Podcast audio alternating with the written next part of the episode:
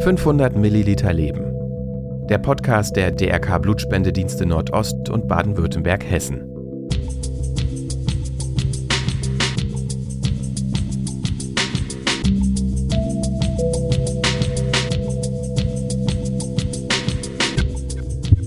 Also künstliches Blut ist äh, etwas, was wir heute schon züchten können. Nur der Begriff ist etwas schwierig, künstliches Blut, aber wir sind in der Lage, im Labor die roten Blutkörperchen so zu züchten, dass die quasi komplett übereinstimmend sind mit den roten Blutkörperchen, wie wir sie auch in unserem Blut finden.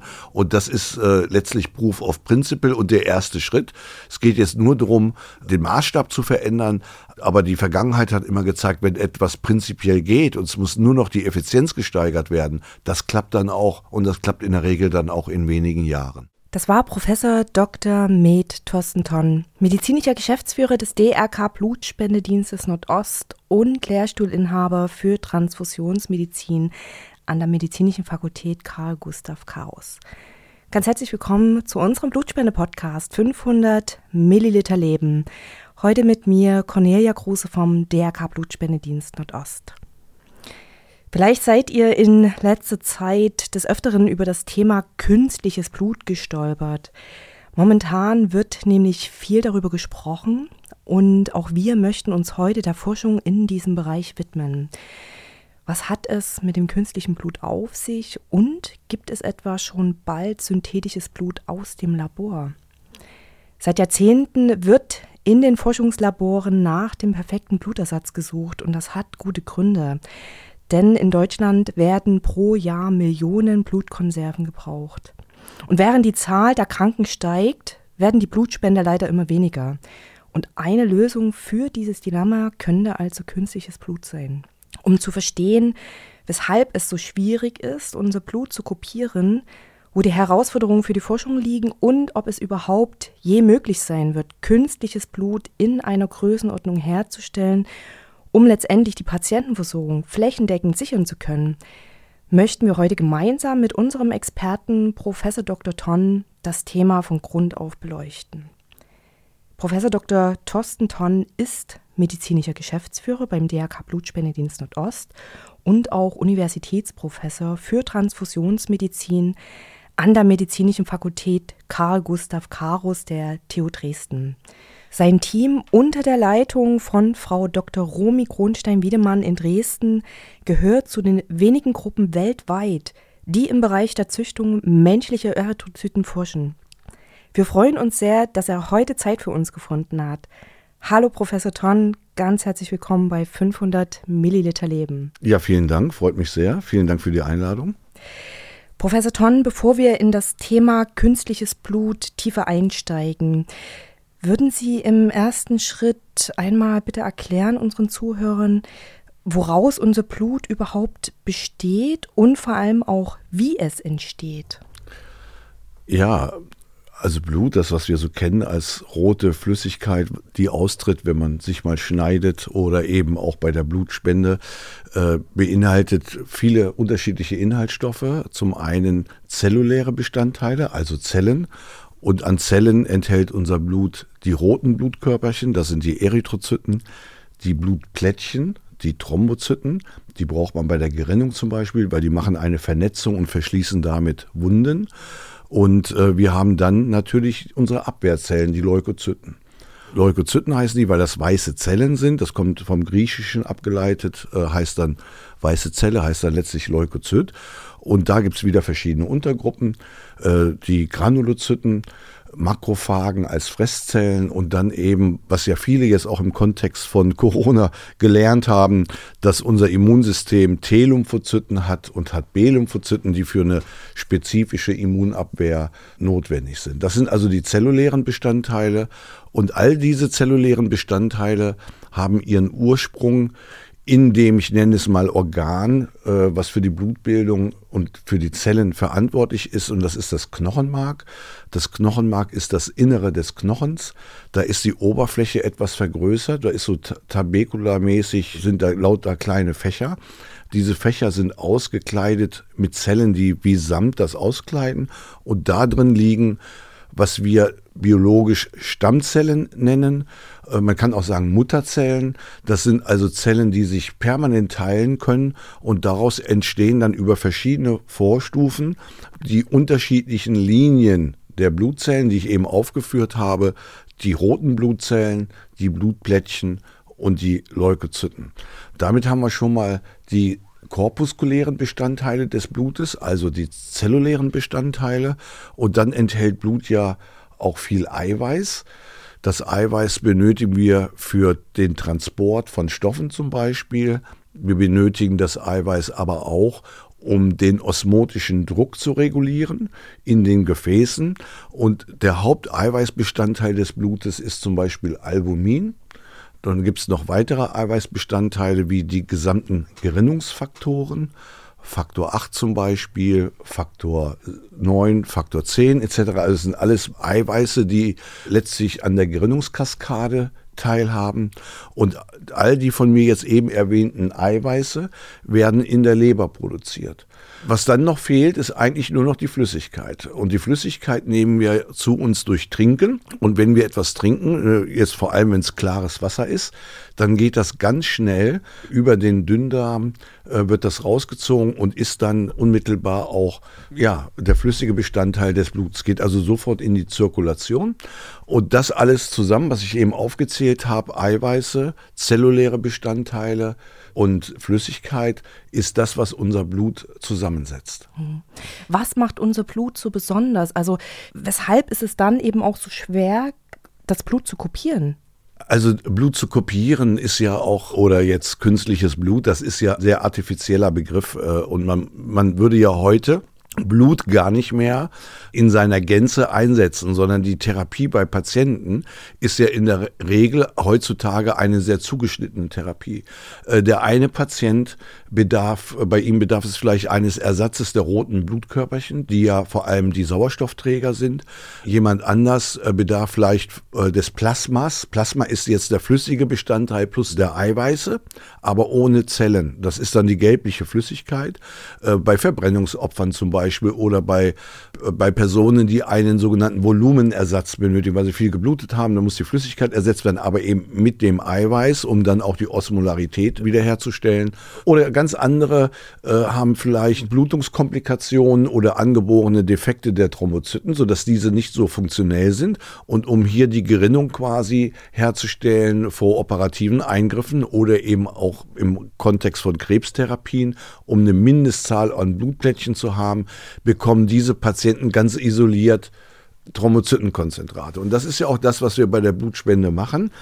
Äh, die Blutspende wird gewonnen als 500 Milliliter, so heißt ja auch Ihr Podcast, äh, Blut mit all seinen Bestandteilen.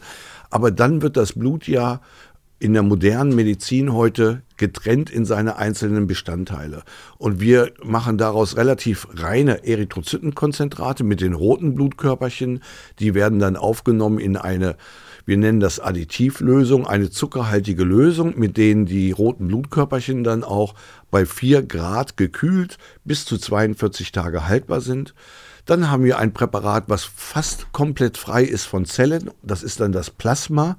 Das gewinnen wir auch aus einer Vollblutspende. Man kann aber in unseren Einrichtungen übrigens auch nur Plasma spenden. Da wird das Plasma dann über sogenannte Aphareseverfahren direkt aus dem Blut herausgefiltert. Die Zellen gehen alle unmittelbar an den Spender wieder zurück und wir behalten nur das Plasma, also den gelblich flüssigen Bestandteil. Äh, den kann man einfrieren bei minus 30 Grad. Der ist dann länger haltbar. Und dann haben wir eben die Blutplättchen, die wir aus einer Blutspende auch gewinnen. Da machen wir das so, dass wir, wenn wir vier Spender haben äh, der gleichen Blutgruppe, dann können wir die Thrombozyten aus jeder einzelnen Blutspende von diesen vier Spendern zusammenführen und haben dann ein großes Thrombozytenkonzentrat von ursprünglich mal vier verschiedenen Spendern. Und so ist das, dass wir gar nicht jetzt jemand sucht, das Blut komplett mit allen Eiweißen, mit allen roten Blutkörperchen und allen Zellen, vor allem den Immunzellen, in seiner Komplexität herzustellen. Das ist gar nicht medizinisch indiziert und vor allem auch die Leukozyten, das wissen wir ja, das sind ja Immunzellen. Und wenn wir die von einem Spender auf einen Empfänger überführen würden, ohne dass wir vorher genau den genetischen Code und den sogenannten Gewebetyp entschlüsseln und die sind übereinstimmend, dann würden die transfundierten Leukozyten in dem Empfänger denken, die denken nicht, aber die würden jetzt eine Abwehrreaktion machen, weil die sagen, ich bin hier im falschen Körper und die würden den Empfänger abstoßen. Das gibt's also, das sind äh, schwere medizinische Komplikationen, die möglich sind, vor allem bei Patienten, die immunsupprimiert sind und man nennt dieses Phänomen Graft versus Host, also eine Abstoßung. Das Transplantat stößt den Wirt ab, Graft versus Host. Und deswegen auch noch als Randinformation haben wir noch die Möglichkeit, Blutpräparate zu bestrahlen. Äh, damit werden dann die Abwehrzellen in ihrer Wachstumsproliferationsfähigkeit beeinträchtigt und machen dann diese Abstoßungsreaktion nicht mehr. Also wie gesagt, man möchte die äh, weißen Blutzellen ja gar nicht jetzt äh, ungefiltert oder einfach so äh, mit überführen, ist ja denn für ganz spezifische Ansätze, die auch möglich sind, aber ist nicht das, was man unter Blut versteht. Sodass also das Blut in seiner Komplexität überhaupt nicht Gegenstand von Transfusionen ist, sondern heutzutage nur die einzelnen zellulären Bestandteile. Und wenn wir die jetzt einzeln betrachten, dann sind die schon sehr komplex. Vielleicht relativ simpel ist noch das Plasma mit den verschiedenen Gerinnungsfaktoren und Eiweißen. Lässt sich ja auch einfrieren. Wenn man jetzt aber mal uns so ein Erythrozyt vorstellen, äh, was der denn für eine Aufgabe hat und der Bedarf an Erythrozyten, also an roten Blutkörperchen, ist der treibende Faktor für die Blutspende. Also wie viel Blutspenden und wie viel Blutspendetermine wir als Blutspendedienst organisieren, richtet sich in allererster Linie danach, wie groß der Bedarf ist an diesen sogenannten Erythrozytenkonzentraten. Und die werden ja gegeben Patienten, die einen Bedarf haben. Eigentlich würde man sagen, wenn man sagt, jemand hat Blutarmut, aufgrund von Blutverlust oder von einer Blutbildungsstörung, dann zielt das immer darauf ab, dass wir sagen, äh, der Hintergrund ist, ihm fehlen rote Blutkörperchen. Weil die roten Blutkörperchen haben ja Letztlich sind es Zellen, aber ohne Zellkern. Viele von uns haben die Bilder im Kopf, wie so ein Erythrozyt aussieht. Der ist rund, wie so eine Diskusscheibe, aber nach innen hin ist die eingedellt, also dass der Rand etwas dicker ist als die Innenseite und äh, hat eine Lipidhülle und hat letztlich im Inneren ein Eiweiß und dieses Eiweiß trägt ein Eisenmolekül. Und dieses Eisenmolekül lässt sich oxidieren und kann damit Sauerstoff aufnehmen und auch wieder abgeben.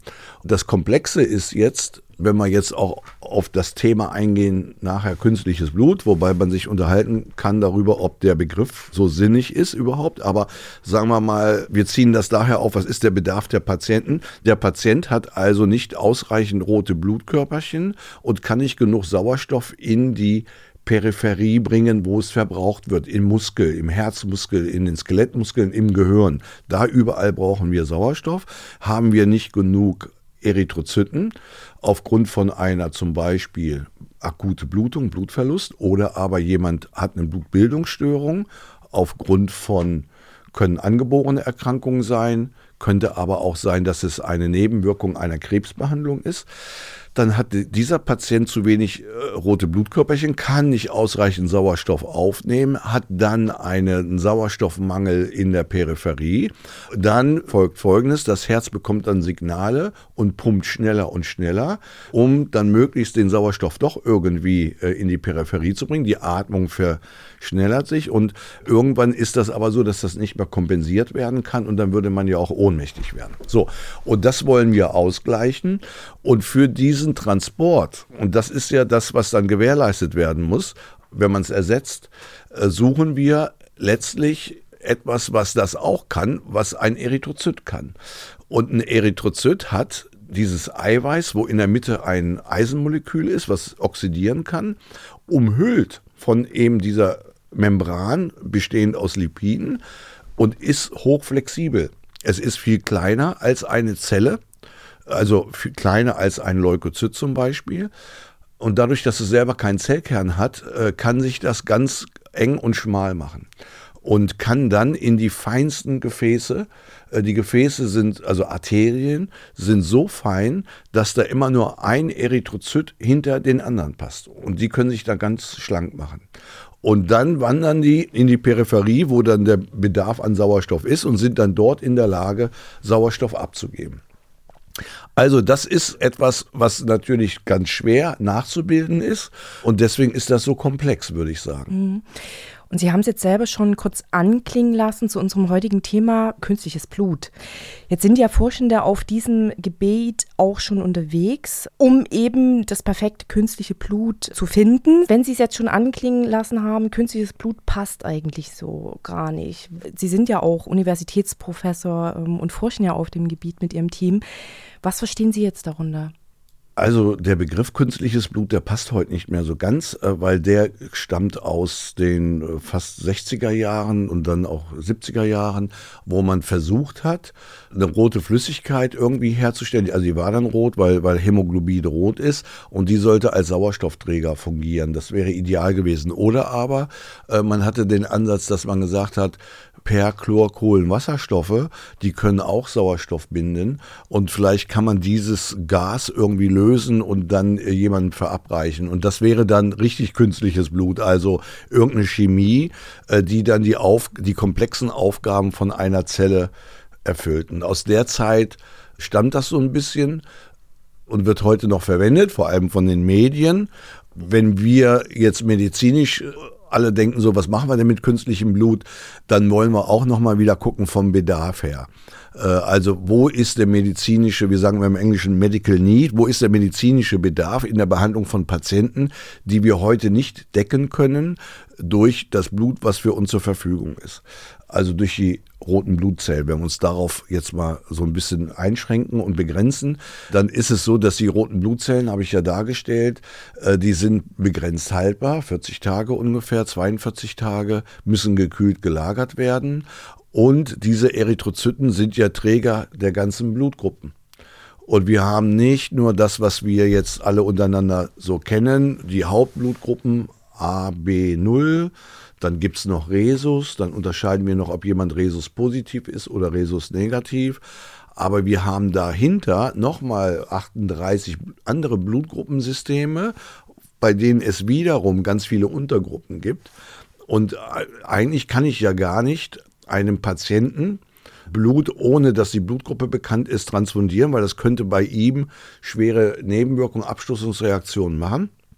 Und das heißt, Blut ist aktuell nicht verfügbar direkt am Unfallort im Einsatz, wenn es einen schweren Zwischenfall gibt, irgendwie Maschinenunfall äh, bei der Arbeit, äh, Kettensäge oder irgendetwas, was zu einer massiven Blutung führt, fährt der Notarztwagen raus und was die dann heute machen, ist, dass die versuchen erstmal das Volumen zu substituieren. Die geben also eiweißhaltige Lösungen, die den osmotischen Druck hochhalten, sodass das Gefäßsystem erstmal erhalten bleibt und noch gepumpt werden kann.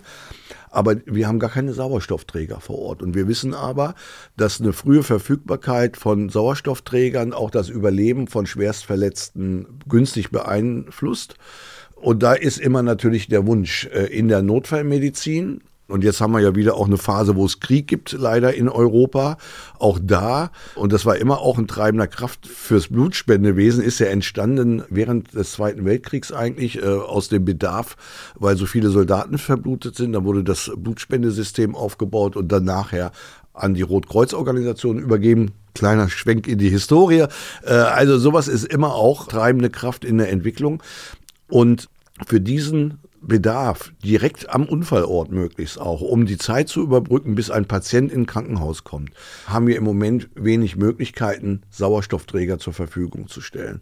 Und das geht mit Zellen halt nicht. Und daher kam so dieser Begriff künstliches Blut, weil man da in den 60er und 70er Jahren vor allem probiert hat, zum Beispiel Hämoglobin von Rindern, also als Blut als Schlachtabfall. Und da hat man daraus versucht, dieses Rinderhämoglobin zu isolieren. Hat dann gesagt, das ist ja wunderbar und es kann ja dann Sauerstoff binden und abgeben, aber es fehlt die Zellhülle. Und dann hat man gedacht, das kann ich dann vielleicht so spritzen und das könnte man ja auch gefriertrocknen und dann schnell lösen. Das hat sich aber alles nicht bewährt, weil, das wissen wir heute, äh, dieses Eiweiß, was bei Menschen in Erythrozyten, also nicht nur bei Menschen, bei allen Organismen, höheren Organismen in Erythrozyten eingehüllt ist und geschützt ist, das ist hochtoxisch. Das macht also schwere Nebenwirkungen und äh, Zerstörung der Leber und anderer Gewebe und führt letztlich, kann zum Tode führen. Und das waren eben auch die Komplikationen, weshalb dieser ganze Ansatz aus den früheren Jahren, wo man gesagt hat, ich versuche jetzt aus Schweinen oder Rindern oder ähnlichem dieses Hämoglobin zu isolieren, zu gefriertrocknen und macht das dann verfügbar, das ist verlassen worden, weil die Nebenwirkungen viel größer waren als der therapeutische Nutzen. Jetzt höre ich raus, das sind schon einige Forschungsansätze in der Vergangenheit gewesen. Welche Forschungsansätze gibt es denn noch, auch jetzt gerade in jüngster Zeit? Also gerade das Thema, wir bleiben mal trotzdem bei der Begrifflichkeit, auch wenn es vielleicht nicht so ganz passt, künstliches Blut. Gibt es denn bislang noch, neben denen, die Sie schon angebracht haben? Und woran scheiterten Sie vielleicht? Also das ist schon so, dass wir jetzt seit knapp 15 Jahren Technologien zur Verfügung haben, die es uns ermöglichen, zu versuchen, das, was im Knochenmark der Mensch täglich macht, äh, mit einer übrigens ganz enormen Leistung von äh, Zellumsatz, die da aus dem Knochenmark täglich generiert werden. Auch unsere Erythrozyten werden ja innerhalb von wenigen Wochen immer per se komplett ausgetauscht und kommt immer frisch Nachschub aus dem Knochenmark. Wenn jemand Blut spendet, spendet einen halben Liter Blut, dann ist das, was er als Verlust hat, sinkt der Spiegel etwas ab im Blut und das gibt dann sofort einen Reiz und das Knochenmark produziert neu nach. Und mit neuen Techniken, ich nenne es mal Techniken der Biotechnologie, äh, versuchen wir heute diesen Prozess, der sich sonst physiologisch im Knochenmark abspielt, in der Zellkultur nachzustellen. Und wir verwenden da Stammzellen und eben jene Stammzellen, aus denen sich die roten Blutkörperchen entwickeln. Also entwickeln sich ja alle Blutzellen aus Stammzellen und wir nehmen Stammzellen und versuchen diese Stammzellen dann so in der Kultur auszureifen, das nennen wir ausdifferenzieren, dass sich daraus rote Blutkörperchen bilden. Wenn wir jetzt Forschung generell, gerade jetzt auch mit Blick auf die Arbeit der DRK Blutspendedienste, ist ja wirklich ein wichtiger Bestandteil. Und gerade Ihr Team unter der Leitung von Frau Dr. Romy Kronstein-Wiedemann in Dresden gehören ja auch zu den wenigen Gruppen weltweit, die eben im Bereich der Züchtung menschlicher Erythrozyten im Labor forschen. Weshalb gibt es bisher so wenige, die in diesem Bereich forschen? Ja, das ist zunächst mal erstaunlich. Tatsächlich, es ist äh, nur eine Handvoll von Arbeitsgruppen, die sich damit beschäftigen. Es ist nicht ganz günstig. Äh, dann muss man natürlich spezielle Kenntnisse haben in der Stammzellbiologie und man muss das auch können. Und so Stammzellkulturen äh, ist schon auch etwas, was anspruchsvoll ist. Da braucht man langjährige Expertise und dann braucht man etwas, sagen wir mal, beim Gärtnern sagt man immer den grünen Daumen. Und Frau Kronstein hat den grünen Daumen, was die Stammzellen angeht. Sage ich jetzt mal so. Also, das ist nicht ganz trivial und da muss ich über Jahre Know-how und auch die Fertigkeit aufbauen. Wir als DRK-Blutspendedienst, und das möchte ich jetzt für den gesamten DRK-Blutspendedienst Deutschland sagen, äh, wir sind ja, stellen die Versorgung der Krankenhäuser und Praxen sicher zu einem ganz überwiegenden Teil, der ist weit über 80 Prozent mit Erythrozytenkonzentraten. Und natürlich sehen wir darin auch eine Verpflichtung für uns, dass wir uns auch wissenschaftlich beschäftigen, weil nur in der Verbindung mit dem medizinischen Fortschritt können wir es erreichen, dass wir äh, Schritt halten und in unserem Bemühen für die Patienten immer die besten und die sichersten Präparate zu liefern, dass wir das auch sicherstellen können.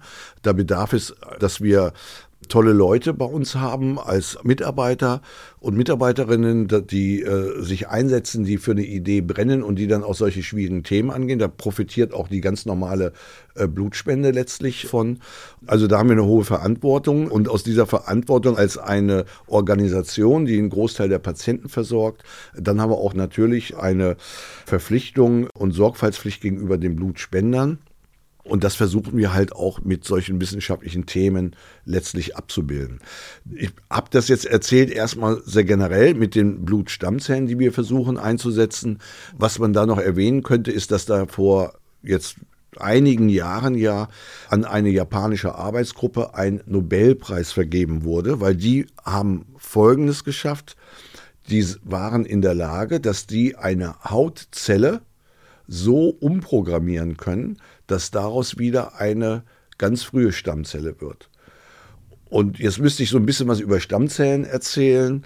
Äh, es gibt verschiedene Arten von Stammzellen. Wenn man jetzt die, die, die größte Stammzelle, also im übertragenen Sinne, nicht von der Körpergröße, sondern die sich, aus der noch ein ganzer Organismus entstehen kann, äh, ist letztlich das, was wir in einer befruchteten Eizelle finden. Das sind embryonale Stammzellen.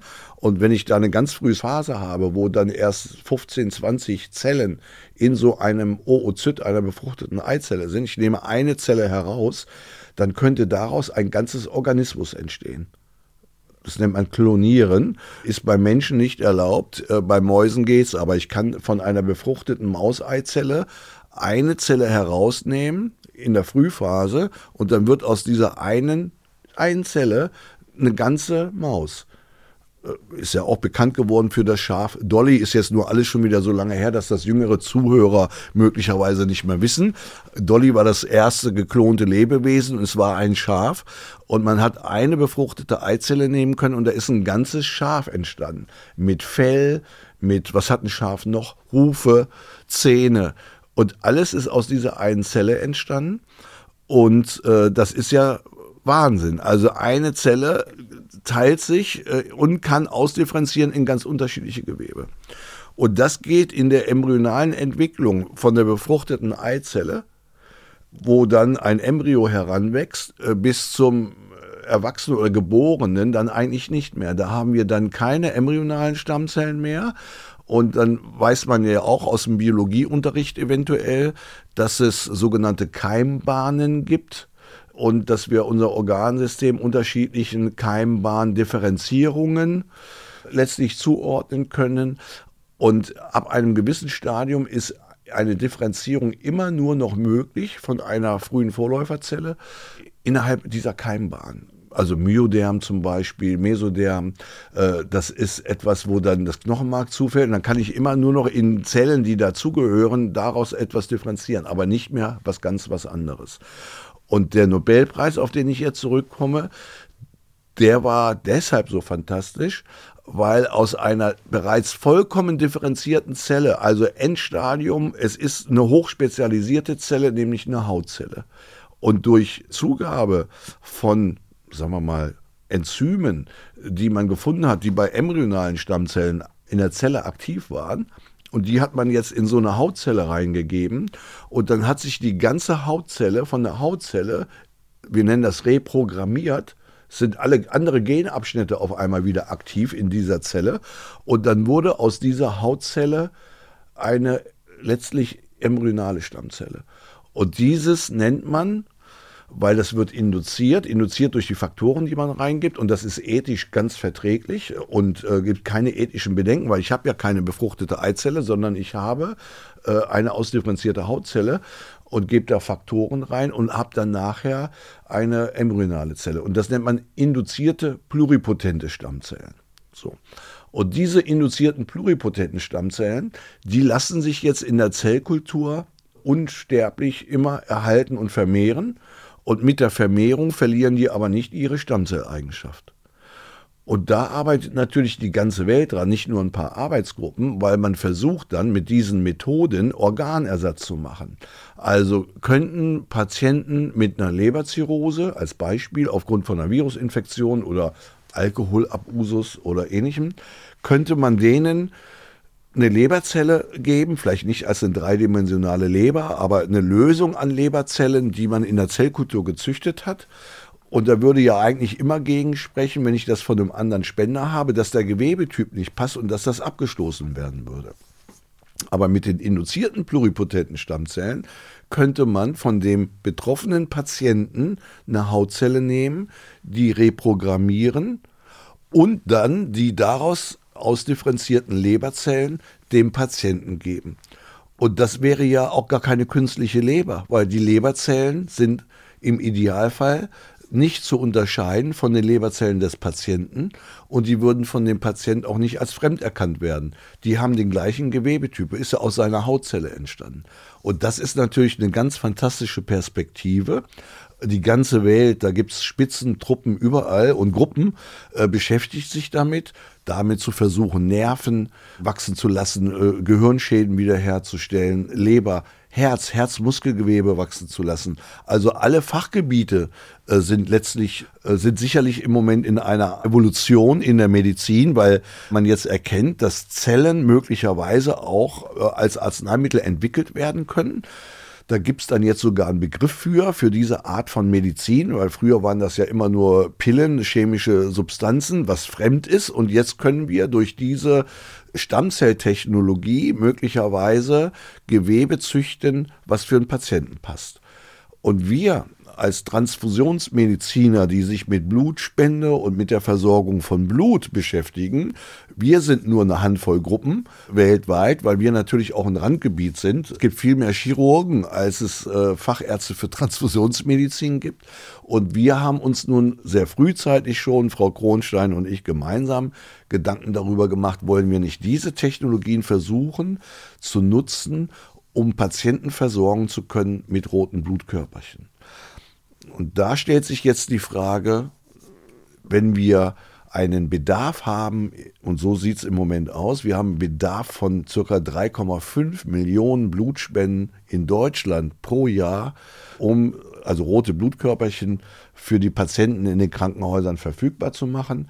Es ist davon auszugehen, dass dieser Bedarf eher steigen wird, weil wir demografischen Wandel haben, die Bevölkerung wird älter, wir haben medizinischen Fortschritt, Erkrankungen, an denen man früher gestorben wäre, äh, lassen sich jetzt vielleicht nicht ganz heilen, aber kontrollieren.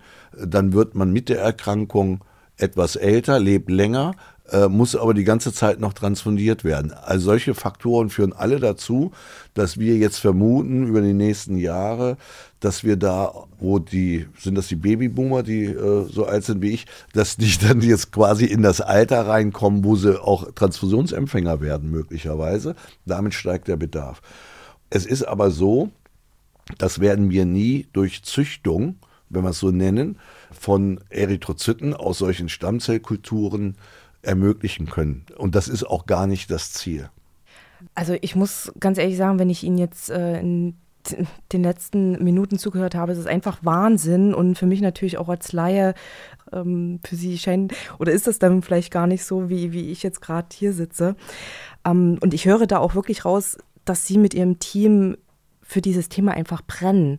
Es wird ja auch in der Forschung mal Rückschläge geben oder da kommt ein Ergebnis raus, was man sich vielleicht jetzt nicht so gedacht hat.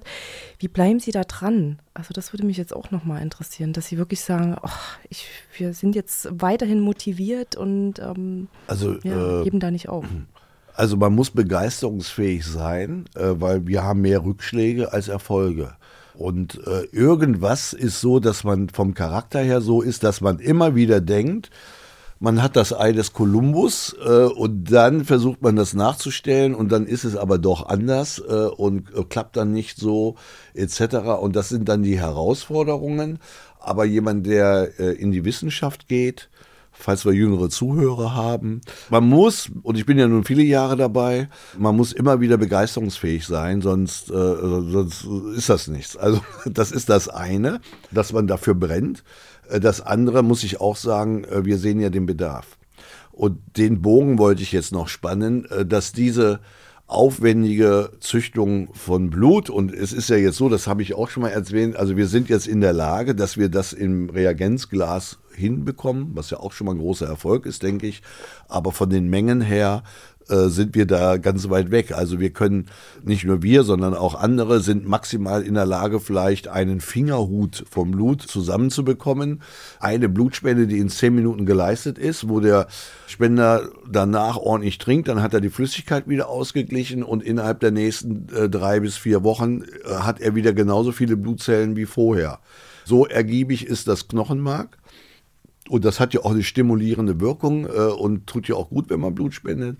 Wenn man das rausnimmt aus dem Knochenmark, wir kennen da noch nicht alle Faktoren, wird es auf alle Fälle ineffizient. Das heißt also, es ist keine Konkurrenz zur Blutspende. Wir wollen auch nicht den Blutspender ersetzen. Wir haben äh, ganz andere Probleme, die jetzt vielleicht auch jeder Blutspender gar nicht so mitbekommt. Äh, unsere Einrichtungen innerhalb des DRK, also die Einrichtungen für Transfusionsmedizin, sind ja medizinische Einrichtungen, wo wir äh, hochqualifizierte Laboratorien auch haben. Also hinter dem Blutspendendienst wollte ich sagen, steht tatsächlich mehr als der Blutspendetermin in der Schule oder im Ortsverein vor Ort, wo wir dann diese Lazarettbetten haben und dann kommt jeder da und dann haben wir ältere tolle Damen äh, mit, mit, einem langen grauen Zopf und die schmieren die Brötchen und das ist also das, was so unser Blutspendentermin ist. Aber äh, wenn man dann, das Blut kommt in hochmoderne Einrichtungen.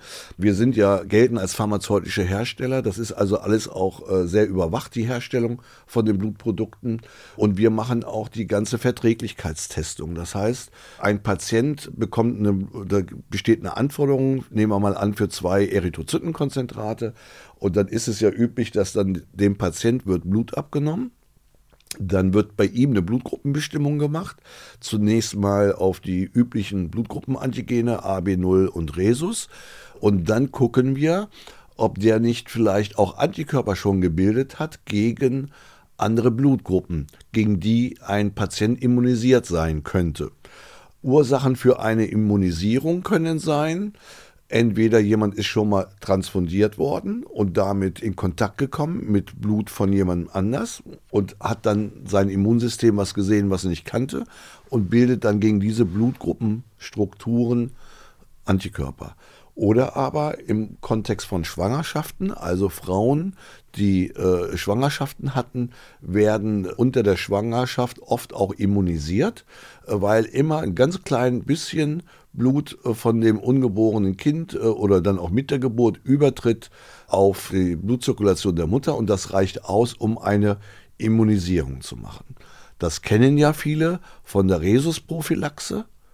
Die Rhesusprophylaxe wird gemacht bei Rhesus-negativen Müttern, wo man dann vermutet, dass das Kind Rhesus-positiv sein könnte. Und wenn das Kind mit einer gewissen, also Rhesus-positiv ist, macht man vorsorglich eine Rhesus-Prophylaxe. Da werden Antikörper gegen Rhesus gegeben, also gegen Rhesus-D, also das Merkmal für Rhesus-positiv im Kontext der Geburt. Und wenn dann Blut übertritt in die Zirkulation der Mutter, dann werden diese wenigen roten Blutkörperchen des Kindes, was die Rhesus-positiv sind, durch die Antikörper abgeblockt und immunisieren dann nicht die Mutter. Und der Vorteil ist, die Mutter ist nicht immunisiert und hat dann bildet keinen Antikörper gegen Rhesus, was sehr vorteilhaft ist bei einer zweiten Schwangerschaft, wenn das Kind wieder Rhesus positiv wäre. Früher als man das noch nicht gemacht hatte, nimmt man mit jeder Geburt eines Rhesus-positiven Kindes bei einer Rhesus-negativen Mutter in Kauf, dass sich da ein Antikörper bildet. Und bei einer zweiten Schwangerschaft äh, würden diese Antikörper, wenn sie plazentagängig sind, äh, in dem Kind die Erythrozyten zerstören und dann tritt genau das ein, was wir die ganze Zeit heute schon erzählen. Hämoglobin wird freigesetzt, ist hochtoxisch und macht dann schwere Nebenwirkungen. Äh, in dem ungeborenen Kind nennt man das Morbus äh, Hämolyticus neonatorum, also die Hämolyse, Zerstörung der Erythrozyten des ungeborenen Kindes. Weshalb habe ich das jetzt alles eigentlich erzählt? Äh, ich schweife manchmal ein bisschen ab. Sie sehen es mir hoffentlich nach. Ich wollte sagen, dass bei der Begeisterungsfähigkeit sich natürlich auch mit ableitet, ob es medizinischen Bedarf gibt. Und wir als Einrichtung machen diese Tests und wir bekommen tatsächlich manchmal Blut von Fällen, wo sich viele Antikörper gebildet haben. Und zwar gegen häufige Antigene, die in 99,999 Prozent oder manchmal sogar 100 Prozent der Bevölkerung bei uns als Antigen getragen werden wenn alle in einer kaukasischen Bevölkerung das gleiche Antigen haben, dann ist das für uns in dem Austausch der Transfusion irrelevant, weil das kennen wir ja selber schon als Empfänger und würden dann keine Antikörper dagegen bilden. Es gibt aber Fälle, wo aufgrund von spontan in einer Familie auftretenden Mutationen auf einmal in dieser Familie sich ein Blutgruppenantigen so verändert, Äh, und dann ist das in diesem Individuum, ist das normal. Und alles, was jetzt als eigentlich normal transfundiert werden würde, dagegen wird ein Antikörper gebildet. Und dann kann man keine Zweittransfusion machen, weil der Antikörper ist fortbestehend, äh, der lagert sich an die transfundierten Erythrozyten an und dann kommt es zur Dialyse äh, und das kann dann bei einer Transfusion tödlich verlaufen. Und wir haben diese Fälle. Äh, das sind zum Teil wenig Fälle, Einzelfälle kann man tatsächlich sagen. Und wir haben gerade aktuell in einer unserer Einrichtungen einen Fall, wo ein Patient, ein jüngerer Patient, auf eine Lebertransplantation angewiesen ist. Eine Leber, das kennen wir ja vom Gericht auch, wir sind ja hier in Berlin, ist ja, äh, also da wissen wir, dass so eine Leber unheimlich gut durchblutet ist. Und wenn man da reinschneidet und möchte da was austauschen und was anderes dazusetzen, kann man sich vorstellen, wie das blutet. Weil die ist ja unheimlich durchblutet, die Leber. Das heißt, bei der Lebertransplantation rechnen wir mit einem Blutbedarf, das wird dann vorher angemeldet, von mehreren Dutzend Erythrozytenkonzentraten, die einem Patienten während einer Transplantation gegeben werden. Viel mehr als das körpereigene Blutvolumen. Also das Mehrfache des Körperblutvolumens muss während einer solchen Operation ausgetauscht werden. Und wir haben in einer unserer Einrichtungen gerade einen Fall, wo tatsächlich in dem Fall auch jüngerer Mensch wartet auf eine Leber. Aber es hat sich dann in der Kreuzprobe, die wir in unseren Laboratorien machen, äh, herausgestellt, dass egal von welchem Spender, dass überall immer eine Reaktion auftaucht. Und dann haben wir Speziallabors, da spezifizieren wir ganz genau den Antikörper. Und da konnten wir feststellen, dass dieser Antikörper gerichtet ist gegen die Rhesusmerkmale, die auch bei Rhesus-Negativen abgebildet sind, die wir alle haben, ob wir Rhesus-negativ sind oder Rhesus-positiv sind. Dann haben wir das Rhesus-Gen analysiert in diesem einen Fall und haben dann festgestellt, da ist eine Mutation.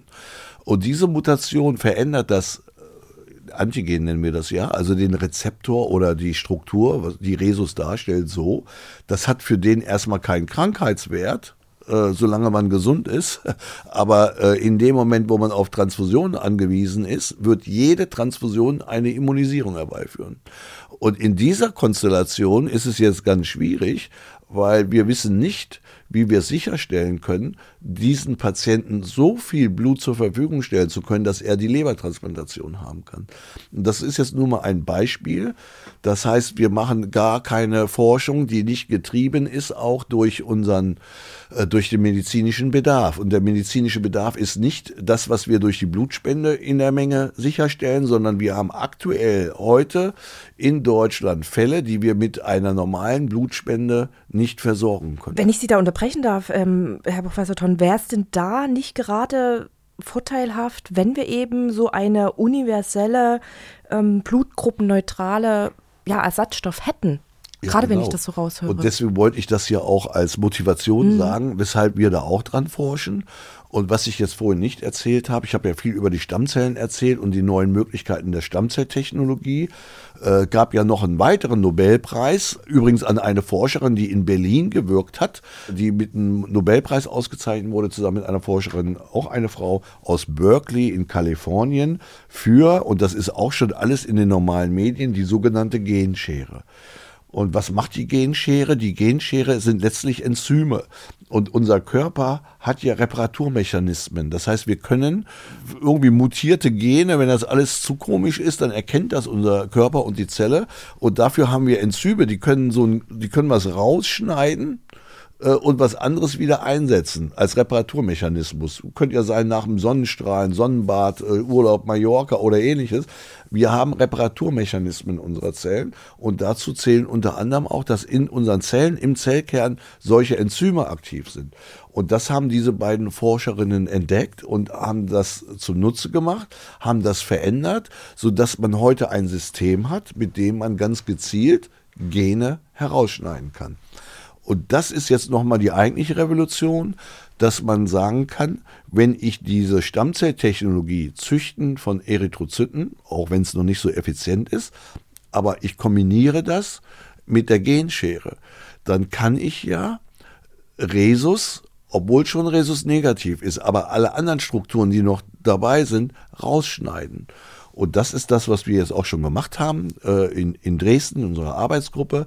Wir haben also Blut genommen von einem Spender, da war Blutgruppe 0, Resus negativ. Dann haben wir noch Blutgruppen wie Kell, Duffy, ja, so. Und äh, das haben wir alles rausgeschnitten, sodass wir für diese häufigen Antigene, die auch Komplikationen machen können, soweit schon negativ sind und haben da etwas, was dann potenziell universell passen könnte für diesen, diese einzelnen Patienten. Wo stehen Sie denn aktuell mit Ihrer Forschung? Also das, was jetzt unsere Arbeitsgruppe betrifft, sind wir so, dass wir Stammzellen immortalisiert haben. Wir haben die unsterblich gemacht und wir könnten die eigentlich äh, äh, unbegrenzt vermehren. Wäre denkbar, dass man ganz große Bioreaktoren dann auch äh, verwendet, aber das haben wir natürlich noch nicht, sondern wir haben kleinere Bioreaktoren und wir können diese Zellen vermehren und am Ende einer Vermehrung kann man die dann auch weiter ausdifferenzieren äh, durch Zugabe von Botenstoffen, sodass daraus Erythrozyten werden. Das können wir schon. Und das ist aber eben noch nicht ausreichend effizient. Und wir untersuchen derzeit Faktoren, das machen wir auch durch sehr systematische genetische Untersuchungen und auch durch sogenannte Proteomanalysen. Wir vergleichen Systeme, bei denen das sehr gut klappt, also im Knochenmark, bei der normalen Blutbildung alle Gene, die da angeschaltet sind, vergleichen wir mit allen Genen, die dann in unserer Züchtung, nenne ich es mal, äh, angeschaltet sind oder nicht angeschaltet sind. Und durch den Abgleich hoffen wir, dass wir Gene identifizieren, die in der Zelle aktiv sind oder eben auch nicht aktiv sind, die den Unterschied ausmachen zu den äh, biologischen Systemen, wie man sie eigentlich äh, vom Knochenmark her kennt. Das Problem Züchtung von Erythrozyten haben wir eben erzählt, gibt es mehrere Gruppen äh, in der Welt, die sich damit beschäftigen. Es haben derzeit alle äh, das gleiche Problem. Und äh, wir sehen das sportlich. Also wer das löst, ist dann der neue Karl Landsteiner. Äh, das müssen nicht wir sein. Wir, uns wäre es auch recht, wenn es jemand Wäre natürlich schön, ne? Ja, aber das ist nicht das, was uns antreibt. Aber wenn das jemand löst, dann ist das sicherlich ein, ein nächster Meilenstein, dass man sowas dann auch effizienter gestalten kann. Ja, also äh, das sind dann so ein bisschen so aktuell die nächsten Schritte.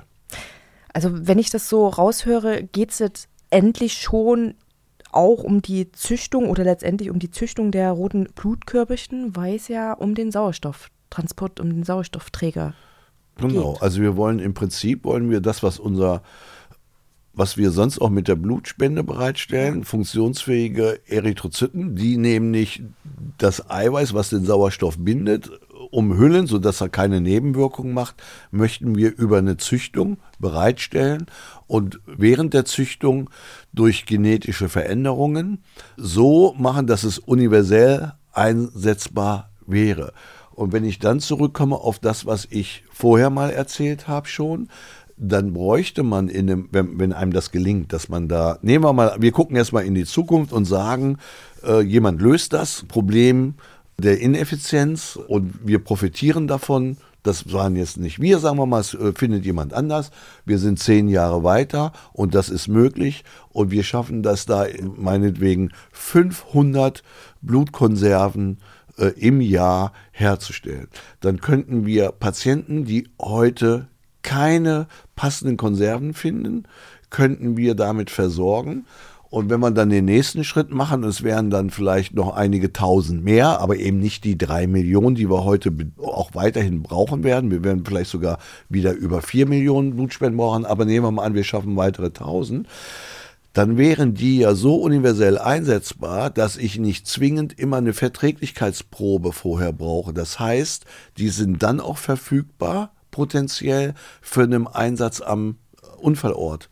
Und das wäre dann auch schon wieder eine tolle Sache, wenn man da, sagen wir mal, die Helikopter mit ausstatten könnte und dann hätten die eine Konserve immer an Bord äh, oder zwei, die man dann nutzt in einer Situation, wo ich dann den Patienten nicht gefährden will, noch keinen Verträglichkeitstest habe und die einfach so als ganz schnelle Transfusion geben müsste. Das ist so ein bisschen das, worauf wir hinausarbeiten. Ja, Herr Professor Tonn, ähm, in Großbritannien arbeiten ja im Rahmen eines Forschungsprojekts des National Health Service Wissenschaftler der University of Bristol und weitere Forschungseinrichtungen ebenfalls an der Produktion von menschlichem Blut im Labor. Und laut Medienberichten haben die ersten Probanden Kleinstmengen des künstlichen Bluts erhalten. Und das heißt, die Forschenden wollen so untersuchen, wie der Körper des Menschen auf das Blut aus dem Labor reagiert. Können Sie uns kurz erläutern, welche Auswirkungen diese jüngsten Erkenntnisse auf Ihre Forschung haben werden? Naja, also die, die Ergebnisse sind erstmal sehr schön und ich habe das ja eben auch schon angedeutet. Wir freuen uns mit, natürlich, wenn, wenn, wenn andere Gruppen auf den Feldern äh, auch arbeiten und äh, man kann, da als Einzelkämpfer in so einem großen Thema gar nicht da allein. Das heißt, dass, äh, wir sind sehr eng vernetzt da auch. Im Übrigen ist es so, dass NHS, also National Health System in England, ist dort die nationale Blutspendeeinrichtung zu vergleichen dort mit dem, was bei uns das DRK an Blutspende übernimmt. Und die haben ein international sehr, sehr ausgewiesenes äh, Labor in Bristol, äh, gerade auch was so ganz seltene Blutgruppen angeht. Also von daher, vor dem, was ich eben gesagt habe, macht das Sinn, dass die sich da auch lange mit beschäftigen. Äh, das Blut war nicht so richtig künstlich, äh, dass die jetzt Patienten gegeben haben, äh, sondern eigentlich haben sie gegeben Knochenmarkzellen. Und ich hatte ja erzählt am Anfang, dass aus einer Mutterzelle im Knochenmark, da teilt die sich einmal, teilt sich zweimal und dann geht das immer so weiter. Und irgendwann wird die Zelle schon mal so ein bisschen rot, hat aber noch einen Zellkern. Und erst nach mehreren weiteren Teilungen würden da ganz viele kleine rote Blutkörperchen rauskommen. Und was die in Bristol gemacht haben, ist, dass die jetzt gesagt haben, wir haben ja alle das Problem, in der Züchtung in vitro, also im Reagenzglas oder im Bioreaktor, unser großes Problem, mit dem wir alle zu kämpfen haben, die in dem Feld tätig sind, ist, dass die Enukleation, also das Ausschmeißen des Zellkerns, der letzte Schritt, der aus einem erythroiden Vorläufer einen reinen Erythrozyten macht, das gelingt uns nicht oder gelingt uns nur in drei bis acht Prozent der Fälle. Und die haben dann den Weg gemacht, haben gesagt, Mensch, wenn ich jetzt aber den noch kernhaltigen Vorläufer quasi gebe, vielleicht siedelt der sich dann im Knochenmark an und nimmt dann dort etwas effizienter die Blutbildung auf. Und das ist das, was die jetzt mal so als Weg gemacht haben und haben dann da auch Erythrozyten in der Zirkulation gefunden. Das heißt, da konnte der letzte Schritt der Ausreifung konnte dann in den Patienten darstellen. Da die das aber gemacht haben mit dem eigenen Knochenmark, ist das wie eine Eigenbluttherapie, nur mit einer Knochenmarkpunktion. Äh, das möchte natürlich kein Patient gerne machen. Also keiner hat gerne da als Vorbereitung statt einer Eigenblutspende oder einer Fremdblutspende eine Knochenmarkpunktion. Das ist, äh, ist jetzt nicht so der, es sind wichtige Ergebnisse, dass das auch nach Transfusion so äh, stattfinden kann. Aber es ist noch nicht ganz da, wo wir eigentlich hinwollen, weil wir wollen ja versuchen, das in vitro abzubilden. Ein weiterer vielversprechender Forschungszweig, so heißt es zumindest in den Medien, und wie ich finde auch ein wirklich sehr kurioser Ansatz, sind ja Blutkonserven aus Wattwürmern. Ein französischer Forscher entdeckte im Blut des Wattwurms ein Hämoglobinmolekül, das rund 50 mal größer ist als das des Menschen. Wie kann aus Ihrer Sicht diese Erkenntnis dabei helfen, künstliches Blut zu entwickeln? Also äh, diese Ergebnisse und diesen Ansatz, äh, Wattwurm Hämoglobin zu nehmen, zunächst mal ist es eine pfiffige Idee und der, der ist abgeleitet aus der Überlegung so ein bisschen, äh, das Hämoglobin, also der, der Eiweiß in den Erythrozyten, was Sauerstoffträger ist, ist nicht bei allen Individuen gleich ausgeprägt. Es ist so, dass und das ist ja auch schon mal doll, äh, dass sogar so niedrige Tiere, die gar keine Säugetiere sind, wie Wattwürmer, auch die haben Hämoglobin, um ihre Atmung irgendwie sicherzustellen. Jetzt sind die aber ja auch noch im Watt eingebuddelt und darüber kommen noch mehrere Meter Wasser. Das heißt, die haben ja viel schwieriger Zugang zu Sauerstoff als der Mensch, der durch den Grunewald spaziert äh, und da die frische Luft einatmet, um es mal bildlich zu sagen. Und das war dann vielleicht äh, die Überlegung von, ich glaube, Frontal heißt er, dem äh, französischen Biochemiker, der dann gesagt hat, er guckt sich mal dieses Hämoglobin an und hat dann festgestellt, dass das äh, tatsächlich sehr viel größer ist. Das ist also viel langkettiger und kann dann viel mehr Sauerstoffmoleküle binden. Und damit kommt halt auch der Wattwurm dann äh, besser hin und hat äh, trotz der widrigen Umstände eine relativ gute Sauerstoffversorgung. Und das ist jetzt die Idee. Und die Idee ist aber dann in dem Kontext ja so, dass das auf freies Hämoglobin hinausläuft. Also dass wir sind dann eigentlich, das hat nichts mit der Stammzelltechnologie und der Züchtung komplexer Erythrozyten zu tun, die gar nicht mehr künstlich sind, sondern die werden dann vielleicht künstlich hergestellt, aber werden biologisch übereinstimmend mit denen, die wir selber äh, in unserem Körper haben. Das ist der eine Ansatz, den wir verfolgen die Arbeitsgruppe in Bristol, auch noch Arbeitsgruppen in den USA. Und dann haben wir halt diese Arbeitsgruppe aus äh, Frankreich, die äh, diesen Weg nicht geht, sondern die knüpft eigentlich an an die frühen Versuche, äh, wo man gesagt hat, man nimmt Rinderhämoglobin oder Schweinehämoglobin, weil äh, das einfach verfügbar ist und isoliert da das Hämoglobin als freies. Das heißt, bei dem Ansatz, wenn das zu überführen wäre auf einen Menschen, dann sind damit natürlich die gleichen großen Nebenwirkungen behaftet, die schon alle beim Rinderhämoglobin äh, letztlich dazu geführt haben, dass es nicht zu einer Anwendung kam. Und das ist äh, aufgrund der Größe und kompletten Fremdheit des Hämoglobins zu dem, was der Mensch so hat, würde man äh, schwer vermuten, dass es zu immunologischen Abstoßungsreaktionen kommt. Das heißt, sie können es nur einmal geben und könnten es nicht wiederholt geben. Und der andere Punkt ist, dass auch dieses Hämoglobin des Wattwurms toxisch ist, wenn es frei vorliegt in der Blutzirkulation. Und man würde sehr vermuten, dass es komplette Leberschädigungen, andere machen, die dann auch zum Tode führen können. Also die Nebenwirkungsseite ist schon äh, sehr beträchtlich und macht den Einsatz zunächst einmal sehr schwierig. Aber ich bin dafür, dass wir alles, was irgendwie möglich ist, auch verfolgen. Es wäre ja denkbar, dass man versucht, Technologien auch zu entwickeln, die das verkapseln. Das heißt also, dass man jetzt dieses gibt es ja mehrere Möglichkeiten. Dieses Wattwurm-Riesenhämoglobin, wir könnten das ja eventuell auch, wenn wir frei denken, in unsere Stammzellen reingeben, das gehen und hätten dann ein riesen Wattwurm-Hämoglobin, aber in einem roten Blutkörperchen und damit wäre es dann vielleicht geschützt. Wäre ja eine Option. Äh, eine andere ist, man versucht irgendeine Verkapselung zu machen mit, mit äh, kleinsten ja, gibt so Beats äh, oder auch, äh, auch das, was bei den, bei den Impfstoffen jetzt für Corona eingesetzt wurde, das sind letztlich auch, sind das ja Lipidhüllen, in die in dem Fall die RNA des Impfstoffs eingekapselt war. Und man könnte sich vorstellen, äh, dass man äh, sowas ähnliches dann auch versucht zu verwenden für äh, so ein vom Wattwurm abgeleitetes Hämoglobin um es nicht quasi sichtbar zu machen fürs menschliche Immunsystem. Also da sind das hört sich erstmal toll an, sind Probleme, die müsste man meistern. Ich glaube, der Weg ist auch noch sehr weit. Ich wollte gerade sagen, dann hätten wir heute ja schon einen neuen Ansatz wiedergefunden. Immer, also, ja. Und äh, ja, also die Wattwürmer werden in naher Zukunft, dann höre ich raus, erstmal die Blutspende nicht ersetzen, oder? Äh, ich, ich fürchte nein. Aber letztendlich, äh, was ich gerade so aus den letzten Minuten mitnehme, ist, dass unser Blut wirklich sehr komplex ist, um nicht zu sagen zu komplex, eben gerade auch mit Blick auf die Forschung. Gleichzeitig aber auch so perfekt, dass es über unseren derzeitigen Möglichkeiten einfach liegt, es in seiner Gänze zu kopieren.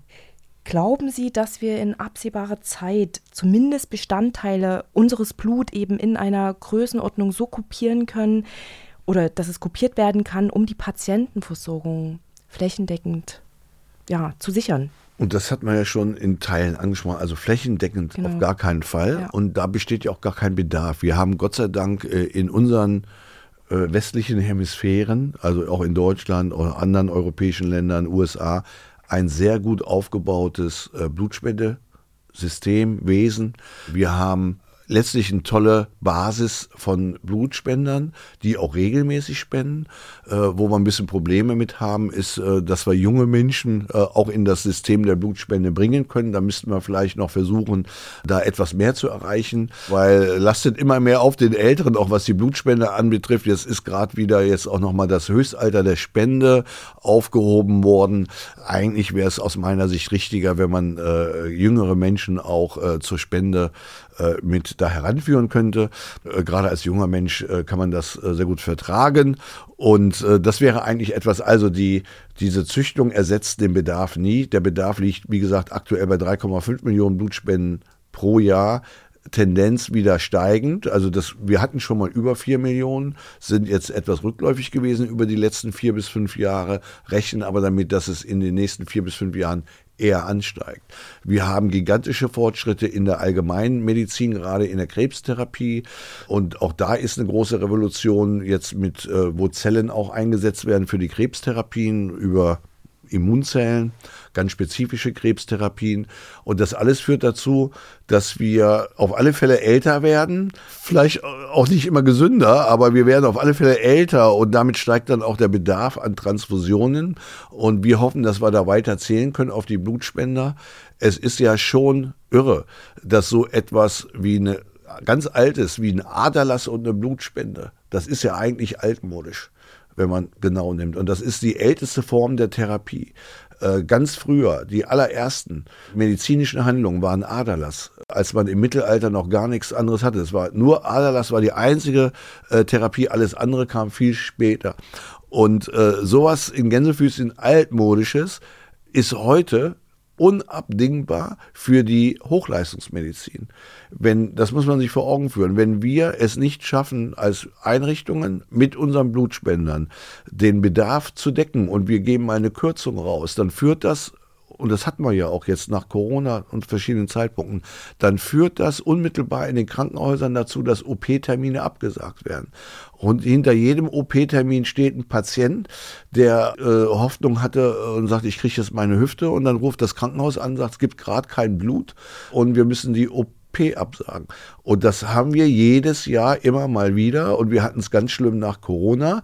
Das lag aber an den, an den sprunghaft Anstieg an Bedarf, weil alle Krankenhäuser haben erstmal ihre Vorräte aufgebraucht, dann haben die dicht gemacht, dann hatten die nur Corona-Patienten und auf einmal hieß es, die können wieder ein normales Programm machen und dann haben alle Krankenhäuser auf einmal angerufen und wollten ihre Depots mit Blut auffüllen, damit sie wieder fähig sind. Und das hat musste ja auch die Kapazitäten der Blutspendeeinrichtungen so überschritten, dass wir diesem Bedarf dann leider gar nicht nachkommen konnten. So, und das zeigt aber, wie wichtig das ist äh, und auf welchen breiten Schultern unserer vielen äh, Blutspender in Deutschland das lastet. Und das wäre halt schön, wenn wir das erweitern könnten und auch jüngere Leute da irgendwie erreichen, vielleicht über so einen Podcast wie heute, wer weiß. Zum Beispiel. Äh, und ich genau, bin auch immer der Ziel. Meinung, äh, man sollte auch mal auf so einen Blutspendetermin gehen können, ohne dass man gleich äh, gepiekst wird. Also äh, ich bin immer der Meinung, ruhig mal hingehen, mal angucken, äh, mal einen Kaffee trinken, äh, mit Blutspendern sprechen, tat's weh, wie war's denn und etc. Dass man da so ein bisschen einfach mal so schon mal mitkommt. Und wer es nun gar nicht möchte, möchte es aber unterstützen unterstützen, kann sich auch bei den Ortsvereinen mal melden, ob der bei Blutspendeterminen vielleicht mal mithelfen kann. Wir haben da ja viel Ehrenamt, die da äh, die Brötchen schmieren und das Essen vorbereiten. Und in vielen kleineren Orten ist das eine tolle gesellschaftliche Aktion. Und wir sehen so, dass es in den großen Städten natürlich immer schwieriger ist und die Versorgung in den großen Städten, gerade auch übrigens Berlin, hängt sehr ab von der Versorgung aus den ländlichen Regionen.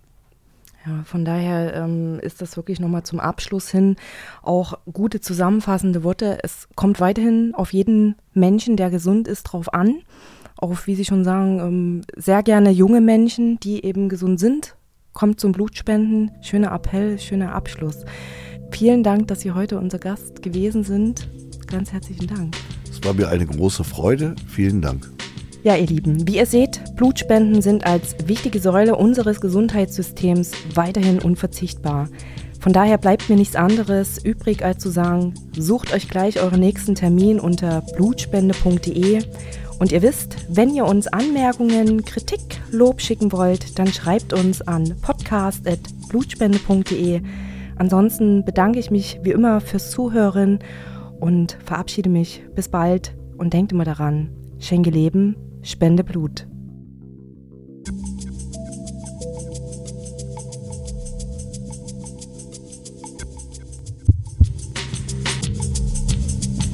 »500 Milliliter Leben«. Der Podcast der DRK Blutspendedienste Nordost und Baden-Württemberg-Hessen.